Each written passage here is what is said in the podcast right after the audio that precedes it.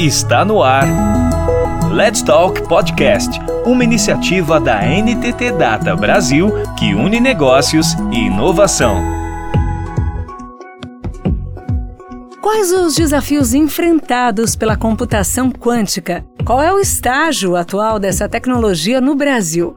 Quem são os grandes players? Onde e por que estudar computação quântica?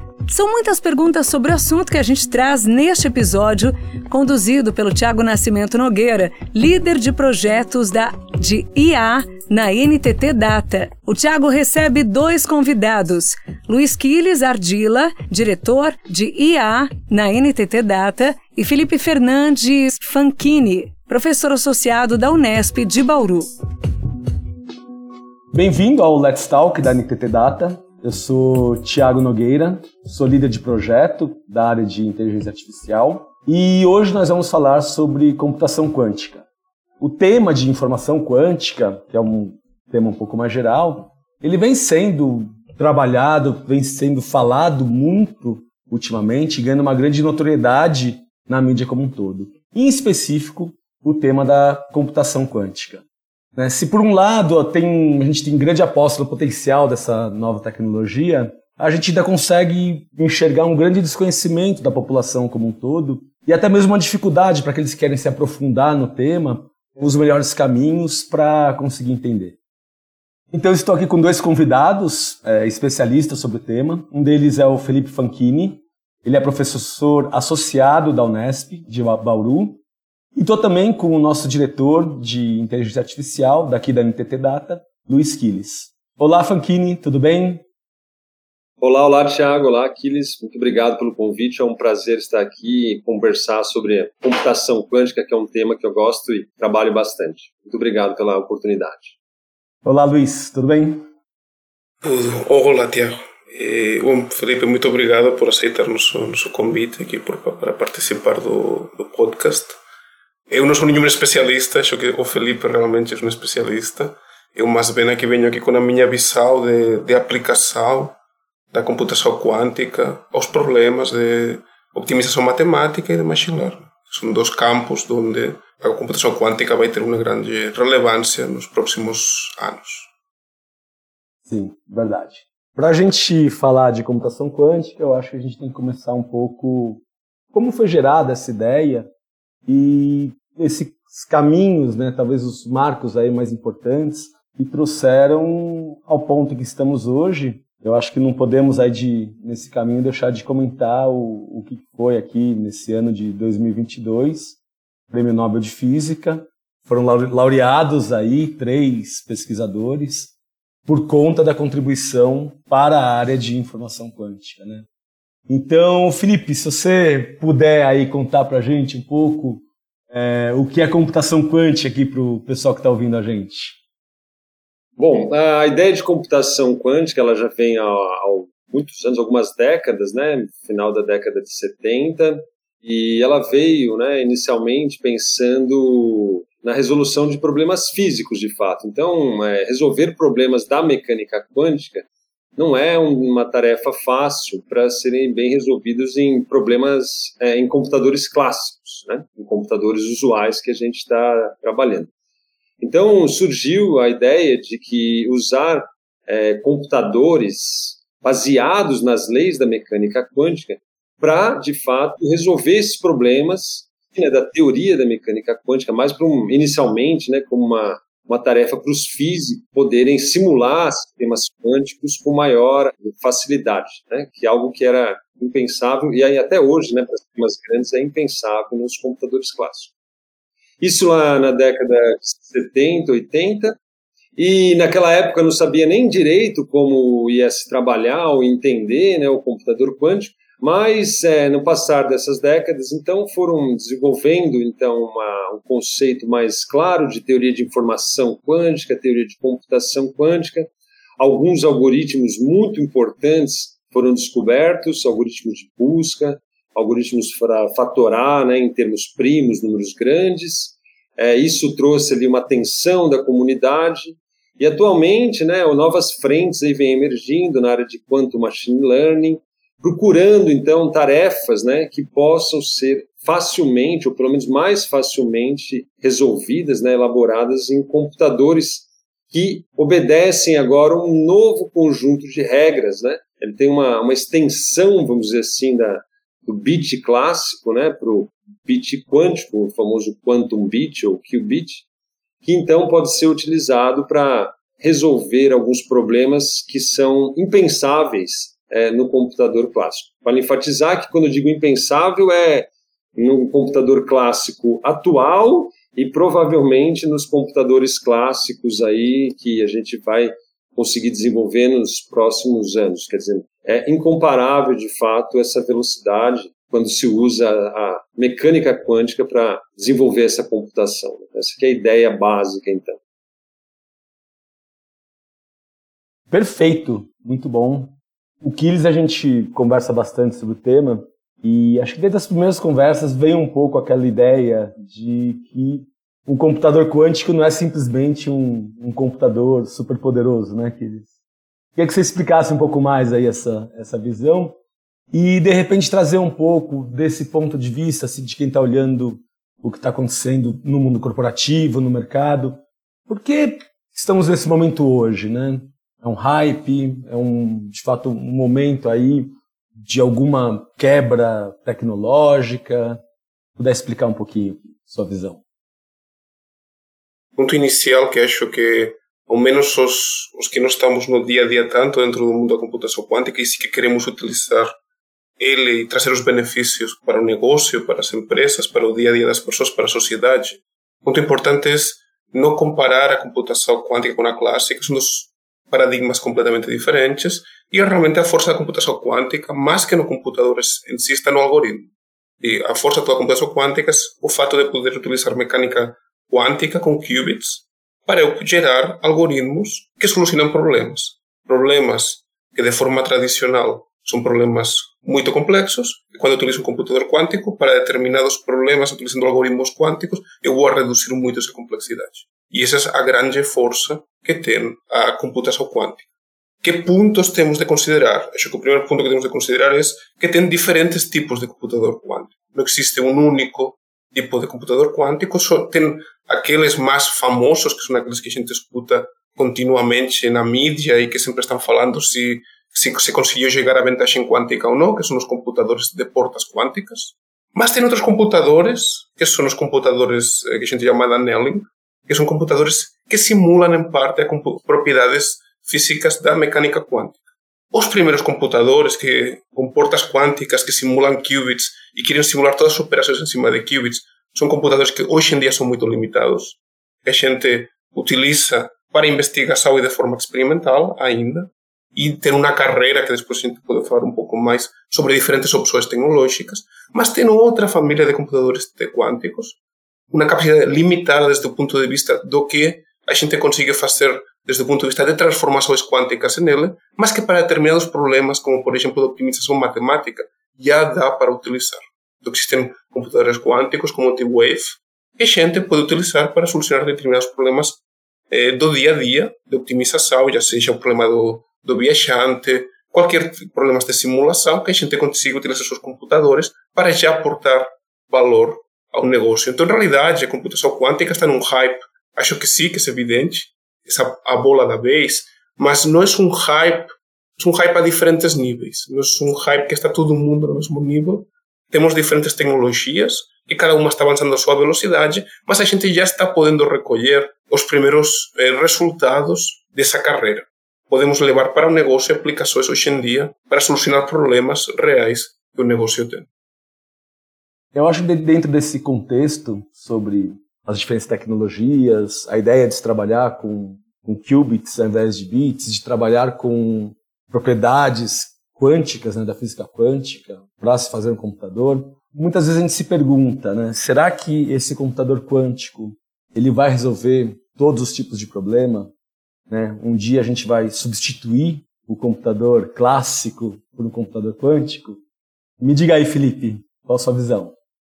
Bom, muito provavelmente a substituição não vai existir. Muito provavelmente, mas há, há possibilidades. Né? É importante a gente frisar que o computador quântico é uma, é uma generalização do computador clássico. você pode fazer toda a computação clássica dentro de um computador quântico. O inverso é que não é possível, né? Mas se a gente chegar a ter computadores quânticos robustos, né, que têm os, os seus qubits bem protegidos, com altíssima fidelidade, né, é, mesmo que esses, esses, centros de computação eles ocupem aí volumes grandes, prédios e tudo mais, com a alta né, conexão 5G, por exemplo, processamentos não precisam ser mais locais, então isso pode de fato vir a acontecer. Poucos acham que isso vai vir a acontecer de fato, mas é, é uma, é uma possibilidade, pelo menos a gente precisa ter isso em mente.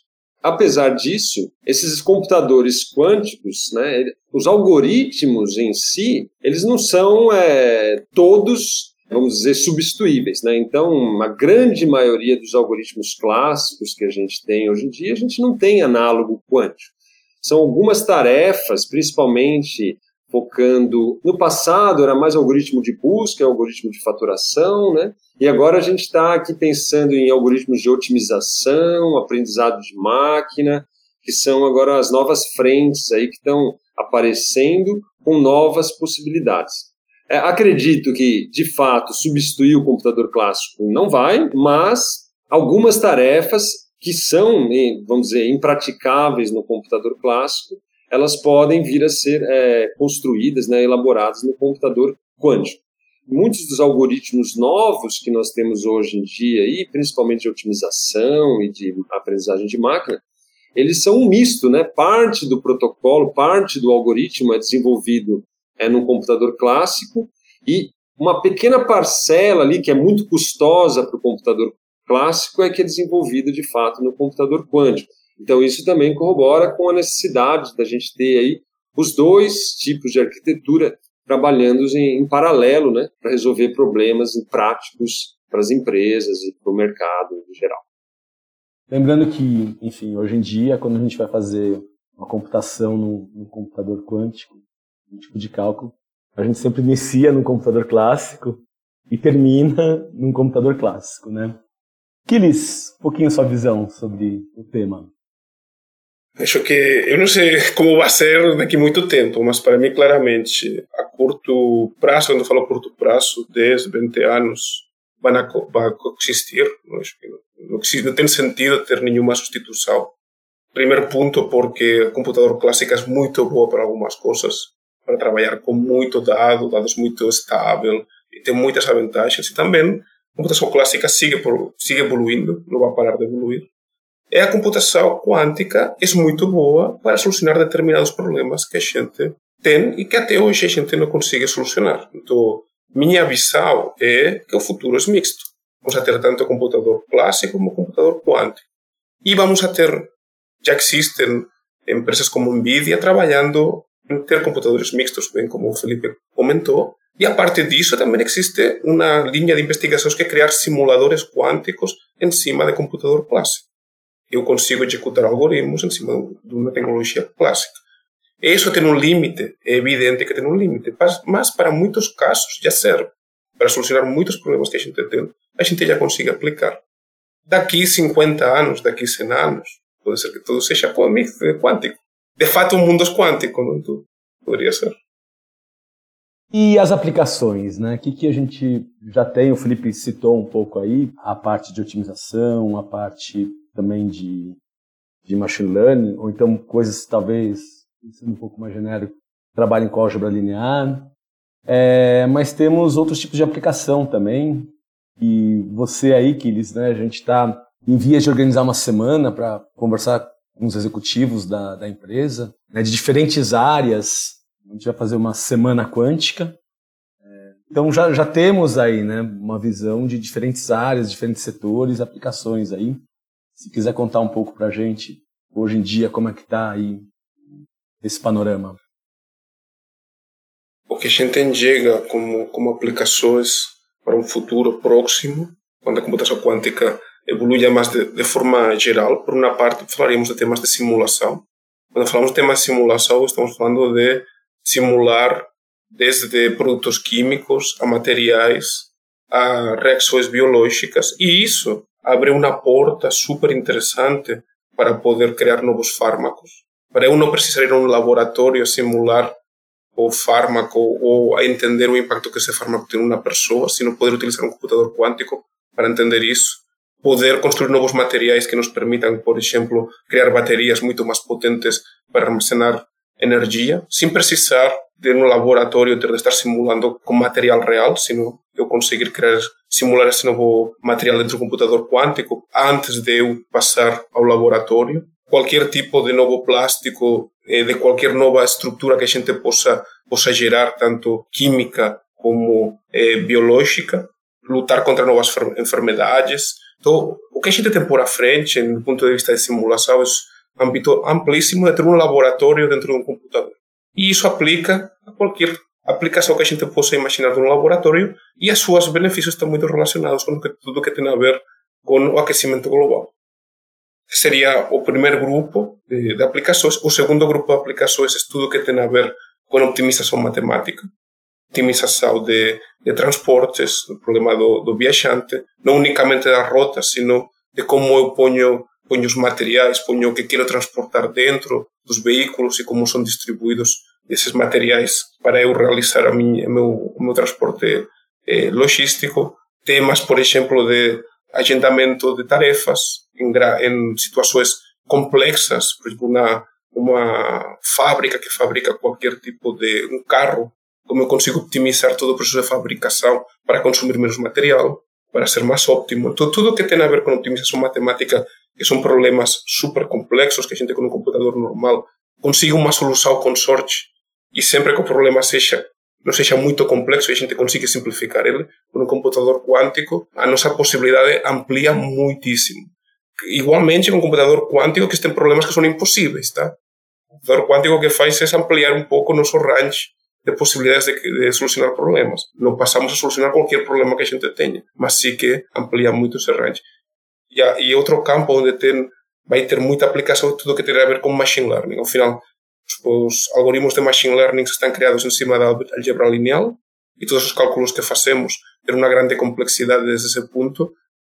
A gente sabe que os computadores quânticos vão ser muito bons solucionando, solucionando problemas de equações. Então, tem uma aplicação direta para tudo que tem a ver com machine learning e inteligência artificial.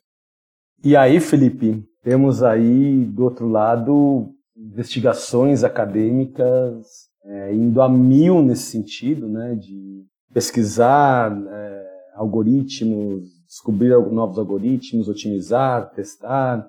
Como é que está acontecendo um pouco isso aí do lado da academia?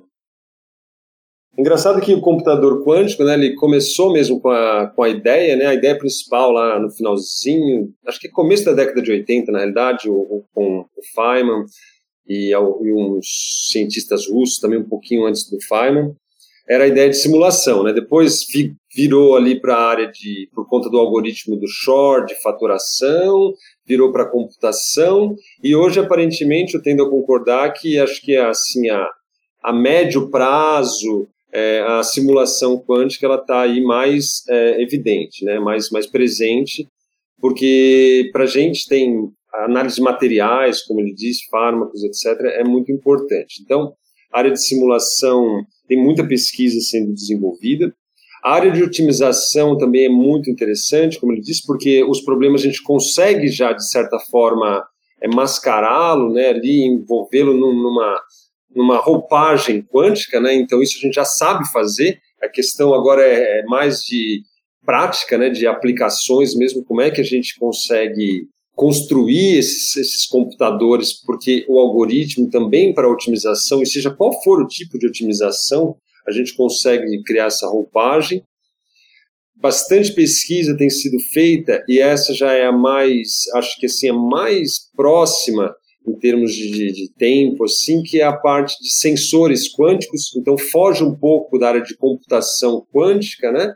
Porque não é a busca de uma computação, mas metrologia, sensores, é algo que está ali bastante próximo, sem contar a parte de comunicação quântica, que já é uma realidade, né? Acho que também precisa enfatizar a parte de comunicação quântica, é, transmissão de informação com segurança, também é uma área que está bastante presente.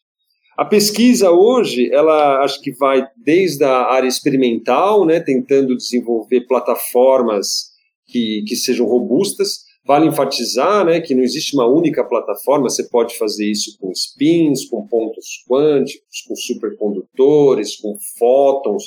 Cada grupo, né, tem muitas empresas hoje em dia é, tentando desenvolver o seu computador quântico e cada um investe ali é, no seu tipo de, de experimento que tem algumas fraquezas de um lado e os lados positivos, conectividade, né, robustez, tempo de coerência, né, que é o tempo que a gente consegue manter aquela informação viva e funcionando, uma parte da pesquisa vai nesse sentido, desenvolvimento de tecnologia mesmo, para desenvolvimento de qubits, né, de bits quânticos com alta fidelidade, que a gente diz. Né? Essa é uma parte. Desenvolvimento de algoritmos natural, tá, tem, tem muito também sendo pesquisado, tentando entender como é que, de fato, a gente consegue desenvolver algoritmos, né, ou substituir algoritmos clássicos por quânticos que sejam mais rápidos ou mais eficientes, né? Enquanto machine learning você pode ter tanto treinamento mais rápido, como você pode ter mais precisão, então tudo isso também é uma busca. Mas é importante enfatizar né, que a gente ainda está ali na pesquisa também, apesar da gente vem desenvolvendo muitos anos, nessas linhas novas de otimização e quanto machine learning, não, dá, não tem 10 anos, acredito eu, ali por aí, por volta de 10 anos, ainda tem muita física básica ali para ser explorado. A gente sabe como que as coisas funcionam, mas o entendimento profundo né, de como essa informação está sendo trabalhada, como ela está sendo processada, ela ainda carece de um entendimento ali mais básico. Então tem essa física básica, né, tentando entender da onde vem esse poder do computador quântico, por exemplo, simplesmente falar que é superposição ou é emaranhamento, não é, não responde essas perguntas ainda. É, na área de tecnologia de, de maquinário, né, de bits quânticos, e também acho que de algoritmos ali tem uma busca também por novas estratégias, né, tentando de fato encontrar ali novos né, algoritmos que sejam eficientes. Os algoritmos primeiros, né, principalmente o de busca e o algoritmo de faturação, eles precisavam de, de milhares de qubits, né, centenas de milhares de qubits, o que é algo bastante complicado. Né? Para você ter um, vamos dizer, um estado quântico formado por mil qubits, você precisa que cada qubit tenha uma fidelidade altíssima, né? porque a fidelidade ela vai diminuindo à medida que você vai concatenando outros qubits um qubit tem que ter uma fidelidade muito, muito alta para que você consiga expandir isso para milhares e dezenas de milhares de qubits. E a nova era, né, que vem aparecendo agora, que são é, baseados em qubits ruidosos até, e que algoritmos que usam poucos qubits, vêm emergindo e tentando, né, de alguma forma, criar ali alguma tarefa, né, algumas aplicações que possam, então, ser utilizadas agora já nesse meio do caminho, né, vamos dizer assim, com qubits não muito robustos, né, e também sem ter a necessidade, né, de, de muitos qubits. Então esses algoritmos, principalmente de machine learning, eles vão nessa linha, tentando é, fazer uso do que nós temos na atualidade, né, para poder resolver problemas práticos. Eu acho que você tocou em, em vários temas aqui, muito interessantes. Dos maiores temas que está ouvindo as pessoas falarem sobre o momento presente, o futuro, é muito relacionado com a ideia de tolerância à falha, né? ou seja, quanto, né, o quanto eu consigo né, ter um computador quântico que vá me dar respostas ali né, que são tolerantes às falhas. Né? A gente diz que hoje a gente está ali num, numa era que o pessoal chama de NISQ, né? É Noise Intermediate Scale Quantum, que vem crescendo rapidamente, se a gente pensar nesses, nesses computadores quânticos mais genéricos que, que o que eles falou agora há pouco, a gente está aí hoje, agora novembro de 2022, acabou de ser anunciado um computador quântico com acho que 40, 443 qubits, CEO da IBM essa semana, também semana passada, é, já falando de que o mercado brasileiro em 2025 já estaria utilizando, talvez comercialmente. Eu acho que muito disso é vontade, né? Mas, de fato, assim, os investimentos estão muito grandes, né? É, China, acho que na ordem de dezenas de bilhões. Então, a gente vê que os investimentos estão tão altos, né? Você falou dos primeiros algoritmos, né? que são algoritmos teóricos até, né? Aqueles primeiros ali. Depois a gente começa a ter algoritmos que de fato talvez tenham alguma finalidade prática. É, não deixam de ser importante aqueles primeiros algoritmos, mas existe hoje um conceito que eu queria talvez trabalhar um pouco aqui, que é esse conceito de supremacia quântica. E um conceito que vem derivado dele, o pessoal vem falando mais, que é a ideia de vantagem quântica. E aí, Kilis, eu queria que você falasse um pouco aí sua, sua opinião sobre o tema. Para os que usar, os que vamos usar a computação quântica, pouco importa se o vantagem quântico foi, a, foi adquirido ou não. O primeiro ponto é que quando a gente faz comparação de um computador quântico de hoje com 200 qubits, sei lá, Xanadu, agora em junho de 2020, 22, ele conseguiu solucionar um caso é, super complexo de geração de números aleatórios com um computador quântico, acho que é 260 qubits, um pouco mais, se não estou, se não estou errado. Eu consigo fazer isso com um supercomputador? Eles falam que não. Talvez amanhã apareça alguém que fala que sim. Mas quem tem um supercomputador para poder usar? Talvez em uma universidade alguém tenha e eu tenho de fazer uma fila de meses para poder usar. Enquanto um computador de 240 qubits, possivelmente, daqui cinco anos, daqui três anos, esteja na minha mão para eu poder usar. Então, para mim, o importante é que os computadores quânticos que hoje em dia já se fazem para determinadas aplicações, dá para usar. E que um supercomputador consiga solucionar o mesmo problema? Pode ser. Mas eu não tenho acesso a um supercomputador. É, acho que ninguém que trabalha, se não você não trabalha na NASA ou não trabalha na, na mega instituição científica, você não vai ter contato, você não vai ter acesso a um supercomputador para solucionar um problema de negócio. Enquanto computadores quânticos, já sejam com portas qubits completos ou já sejam simuladores com qubits parciais que permitem solucionar determinados problemas, já estão na nossa mão. A gente já pode usar. JP Morgan utiliza para medir o risco das suas carteiras e para gerar portfólios automaticamente. E temos casos reais onde empresas já estão gerando, utilizando tecnologia quântica. Eu não falaria nem de computadores quânticos ainda, porque nós, o que a gente imagina como um computador quântico com qubits perfeitos, com todas as operações quânticas, não é isso, mas existe tecnologia quântica que a gente pode utilizar. Então, parte da vantagem quântica já está chegando. Evidentemente, outra coisa é a vantagem quântica acadêmica, que isso é muito complexo de conseguir demonstrar, porque, como falou bem Felipe antes, precisamos ter computadores com um monte de qubits estáveis. Isso a gente sabe que, desde o ponto de vista tecnológico, é muito complexo. E essa carreira na que muitas empresas estão, desde IBM, a Google, a InQ, lutando por ter com diferentes tecnologias. E a previsão é que até 2030 a gente consiga ter. Acho que 2025 talvez um pouco é, optimista, acho que 2030 é uma boa data, para a gente começar a ter computadores quânticos, talvez com 1000 qubits, com 1500 qubits estáveis. E a gente já poder, vai poder começar a fazer coisas bem mais complexas do que conseguimos fazer hoje.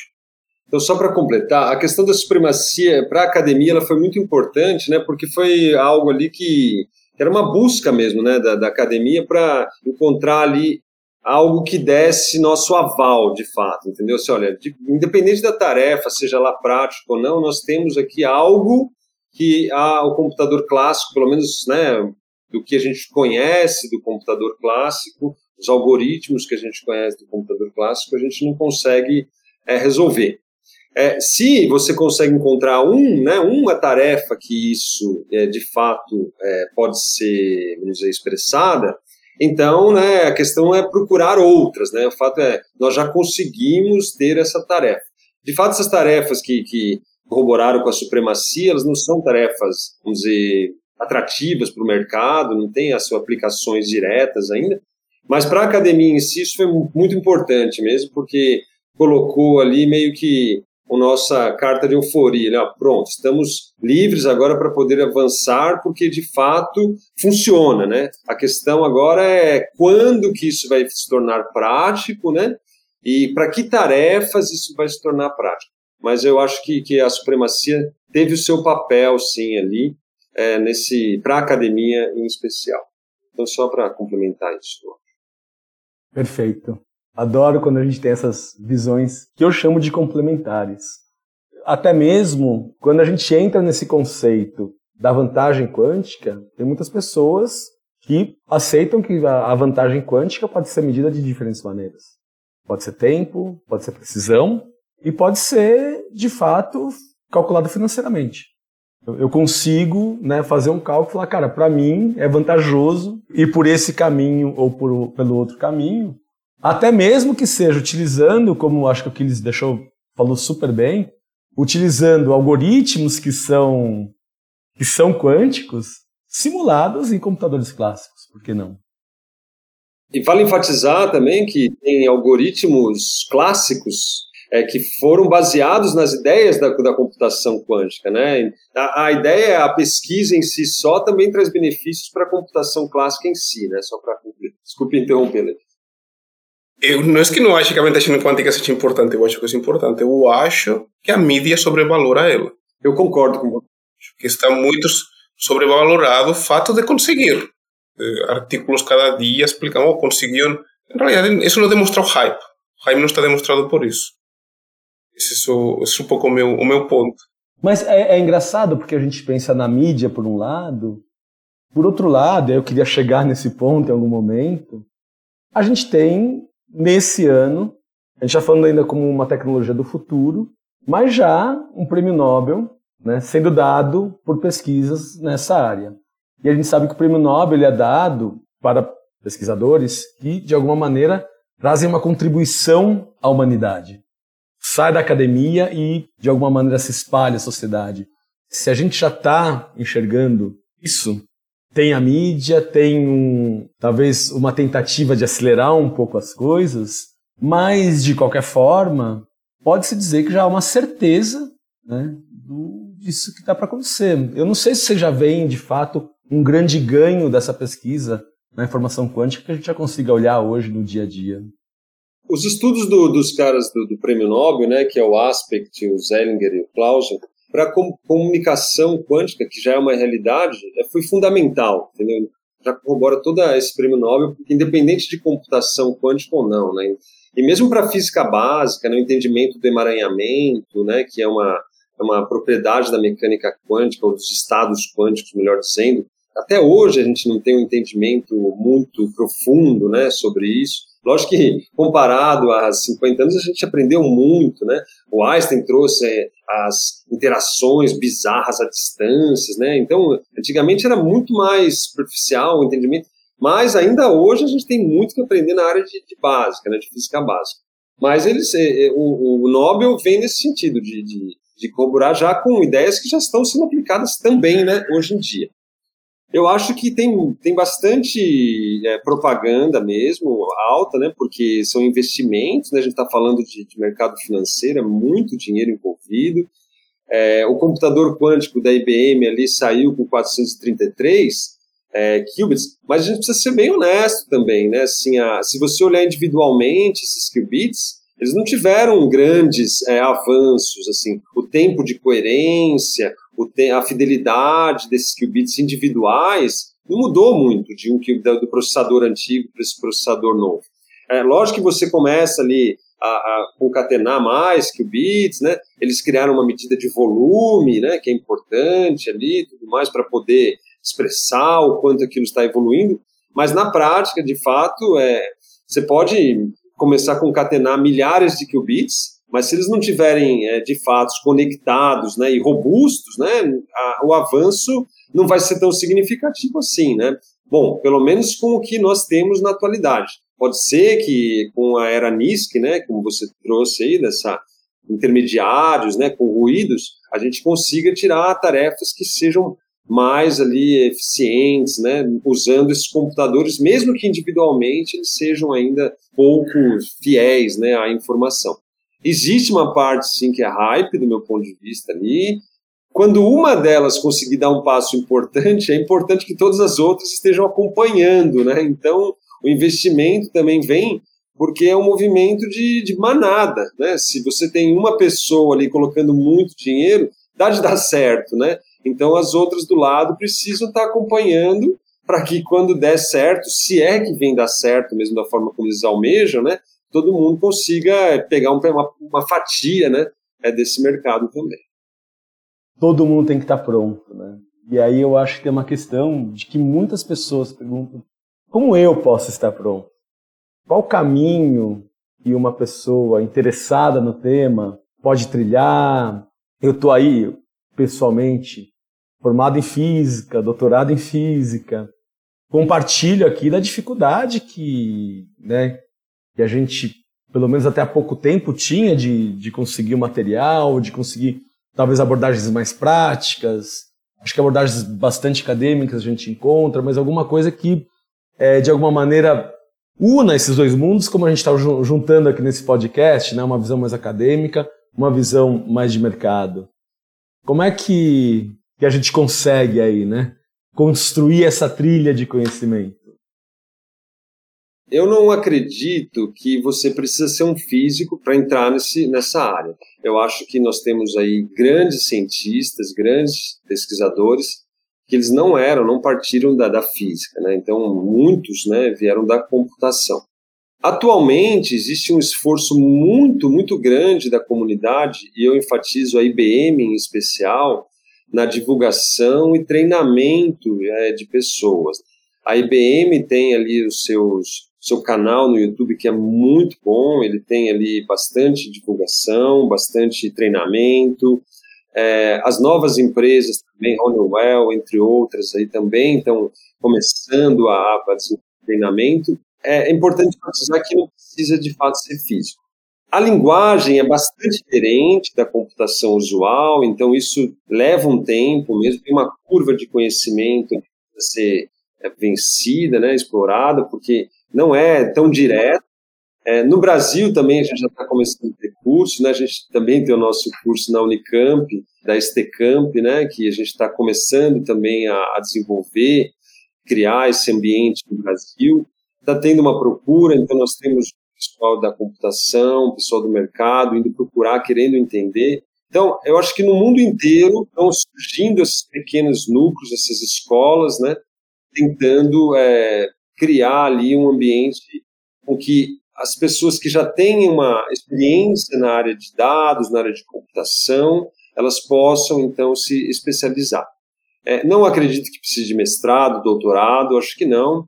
É uma questão mesmo de encontrar ali as escolas certas, encontrar ali os ambientes corretos, mas com certeza vai precisar de, de bastante dedicação, porque a linguagem é bastante diferente. Mas você não precisa entender mecânica quântica a fundo é, para poder desenvolver algoritmos e principalmente para usar esses algoritmos. Para usar, então, cada vez mais né, as grandes empresas estão tornando essa interface né, mais é, amigável para que qualquer um, né, em teoria, aquele que já tem um mínimo de conhecimento de computação, consiga começar a desenvolver seus primeiros códigos e suas, suas primeiras tarefas ali, sendo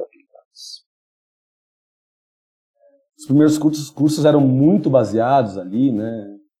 Só falava lá matriz de Pauli, a mudança de base e tudo calculado ali, né, com álgebra e tudo. E realmente a tendência, eu acho que o grande esforço que a gente vê hoje, no geral, é tornar isso palatável. A gente não vai poder ter pessoas formadas em física apenas trabalhando nisso, da mesma maneira que eu acho que a gente tem um movimento parecido em computação clássica. Os primeiros computadores clássicos exigiam ali das pessoas um conhecimento mais técnico, mais profundo do que estava acontecendo ali no, na escovação dos bits e bytes, né? E hoje em dia temos usuários aí cada vez mais longe disso. As possibilidades hoje de estudo estão cada vez mais voltadas exatamente ao entendimento de uma maneira mais do ponto de vista da computação do que do ponto de vista do que está lá em termos de fenômenos quânticos acontecendo por trás. Lembrando que um transistor não deixa de ser de ter ali fenômenos quânticos, né? Me conta um pouco mais aí, se quiser falar um pouco do, do curso que vocês aí estão fazendo no Unicamp.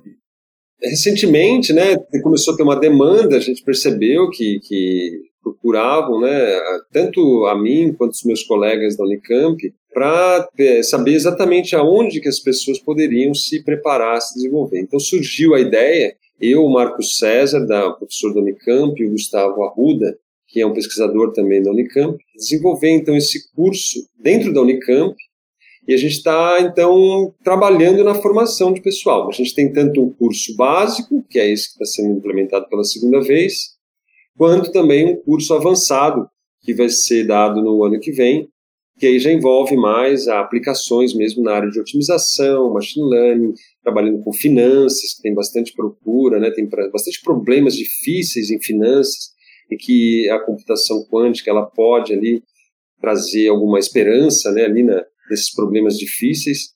Então a gente veio desenvolvendo esse curso, é, a procura está bastante interessante, sim, está realmente chegando bastante gente, principalmente no avançado, tem muita gente procurando. E quem tiver interesse, é só entrar no site da STCamp e procurar lá computação quântica, que aí você encontra nossos dois cursos, então, para quem tiver interesse em participar. Já indo um pouco para o fechamento aqui da, da conversa, temos hoje em dia várias iniciativas que ligam academia com empresas querendo é, entender junto esse mundo, casar esse mundo inclusive uma participação da NTT, né, que eles junto aí a, instituição na, na figura aí do, do Felipe com outros pesquisadores de uma colaboração para a gente conseguir utilizar esses aceleradores, né, tanto do ponto de vista acadêmico quanto do ponto de vista de aplicação no mercado. Me conta aí que eles da iniciativas da NTT Data com relação a essa a parte de pesquisa e tudo, porque tem uma ação aí global que é bastante forte da NTT, né?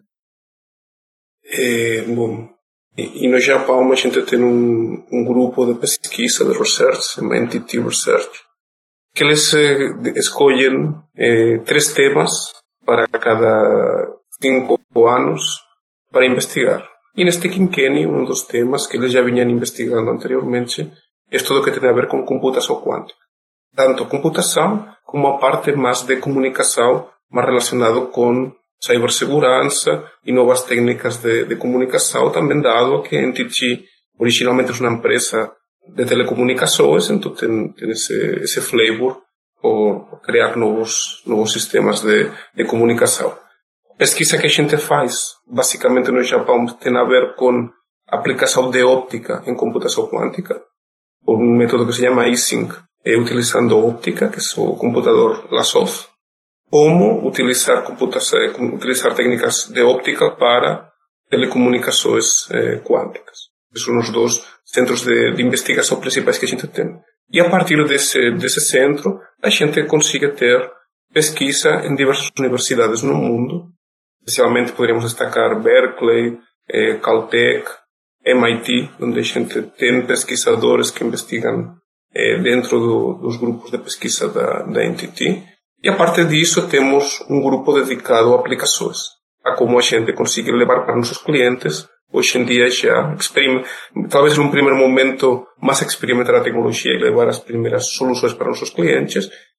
Temos tanto grupo eh, na Itália como na Alemanha, evidentemente no, no Japão, na Espanha e estamos agora iniciando o grupo aqui também no Brasil. Tá?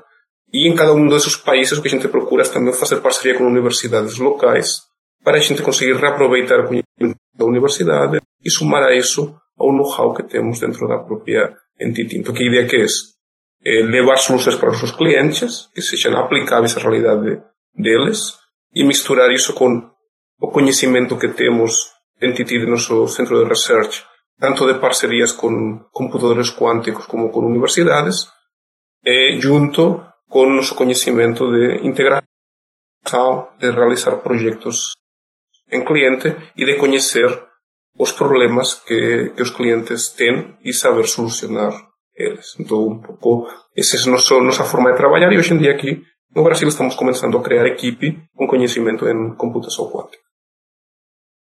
Lembrando que estamos com uma iniciativa aqui, um edital, junto ao grupo aí de pesquisa do do Felipe, torcendo para que dê certo, né, Felipe?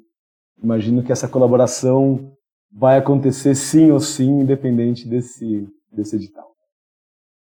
Não, eu acho que o Brasil ainda carece de investimento nessa área, né? Então a gente está submetendo os nossos projetos também, mas é incomparável, né? O quanto outras nações vêm colocando de recurso, né, no desenvolvimento dessas tecnologias.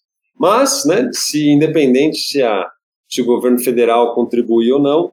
É, nós estamos aqui juntos, né, desenvolvendo nossa é, na força bruta mesmo, né, sem financiamento externo, mas pelo menos é, com muita vontade de poder colaborar e construir algo juntos. A gente vem identificando no mercado uma vontade muito grande por experimentar computação quântica. Vários nossos clientes sinalizam essa vontade, estão pensando que as soluções. E acho que, que também no Brasil, por a complexidade da, da sociedade, por a complexidade dos problemas que enfrentam as companhias, também é um bom campo de provas para a computação quântica. Acho que é um, é um lugar onde tem muito sentido. E por outra parte, outra coisa que a gente vive é que as pessoas novas que a gente está contratando da universidade, elas têm muita vontade já de, quando chegam aqui, de saber sobre computação quântica. E muitos deles já vêm com algum know-how, eles han começado a experimentar. Então, eh, eu ao menos vivi com o crescimento da ciência de dados. Acho que computação quântica está acontecendo algo parecido. As pessoas, os jovens brasileiros, vão um passo por frente. Eles se preparam, já, já pensam nisso. Chegam muitas vezes aqui na, na NTT perguntando para a gente: vocês estão fazendo alguma coisa de computação quântica? Eu gostaria de fazer. Uma coisa que chama muito minha, minha atenção. Também é espelhado aqui na universidade. O número de alunos que me procuraram esse ano para desenvolver um mestrado, um doutorado na área, eu posso dizer que triplicou nesse ano. Então está crescendo mesmo, os alunos estão querendo chegar, estão querendo. E não é da, da, física, não, viu? O pessoal da computação mesmo está vindo e querendo entender, querendo desenvolver um mestrado, um doutorado é, nessa linha de pesquisa. É um, é um movimento mesmo que está acontecendo. Tudo isso para dizer que estamos no local certo, na hora certa. É, na realidade, eu já estou há 20 anos nessa, né? Mas chegou a hora para mim, então. Eu, você não sabe, Felipe, que eu, houve um momento na minha vida que escolhi entre física e matemáticas e o motivo para eu não fazer física é física quântica. Então, e agora eu me encontro aqui de novo em frente, mas esta vez estou curtindo muito, estou gostando muito mesmo. Bom, gente, acho que podemos ir agora para as palavras finais. Já queria agradecer muito aí a presença do, do Felipe aqui com a gente. A conversa foi muito boa. Luiz também, Quiles. Muito obrigado aí. Então vamos lá, Felipe. Bom, é, eu que agradeço a oportunidade, acho que é sempre bom falar né, de computação quântica, que é uma área que eu trabalho há muitos anos. E eu queria concluir me deixando à disposição para o ouvinte, para o pessoal que tenha curiosidade, pode me procurar, o meu e-mail é fácil de encontrar, se procurar o Nesp Bauru, Felipe Fanchini, você vai encontrar o meu e-mail. É, eu estou à disposição para tirar dúvidas de curiosos, para aqueles que queiram trabalhar, aqueles que queiram entender. É um prazer poder ajudar e colaborar a comunidade aí a crescer né, e avançar nessa área de computação e informação quântica, que é uma área que eu gosto muito, né? Eu desenvolvi toda a minha carreira. Né? Me deixo à disposição para todos que quiserem, então, entrar em contato e tirar suas dúvidas, curiosidades, fiquem à vontade. Muito obrigado pela oportunidade. Eu primeiro queria falar o, o, feliz que estou de poder viver esta era, tá? esta era de tantas mudanças, primeiro umas, depois outras e não para. E acho que a computação quântica é essa que vem agora e vem, e vem com muita, com muita força. Acho que todo mundo que tenha interesse, que acha que, que vale a pena, vale a pena ler, aprender um pouco ao respeito e aquelas pessoas que têm, que têm no dia a dia problemas de negócio para solucionar, vale a pena também informar-se um pouco para ver se aqueles problemas que eles têm têm sentido ser solucionados debaixo da óptica de computação quântica. E evidentemente nós, como entity, estamos à disposição para ajudar a solucionar os problemas através da computação quântica. E bom, eu queria agradecer ao Felipe tá, por, por ter aceitado nossa invitação, por ter, ter vindo aqui a ilustrar a gente eh, sobre computação quântica. Muito obrigado, Felipe. Eu que agradeço, é um prazer. Bom, pessoal, então eu acho que é isso. Acho que podemos encerrar. Agradecer novamente a participação dos dois. Agradecer ao ouvinte que está aí do outro lado. E claro, podem nos procurar. Vamos encerrar então esse Let's Talk no IPT Data. E até a próxima. É isso aí. Obrigado. Você ouviu Let's Talk Podcast, uma iniciativa da NTT Data Brasil que une negócios e inovação. Toda semana tem novidades por aqui. Até lá!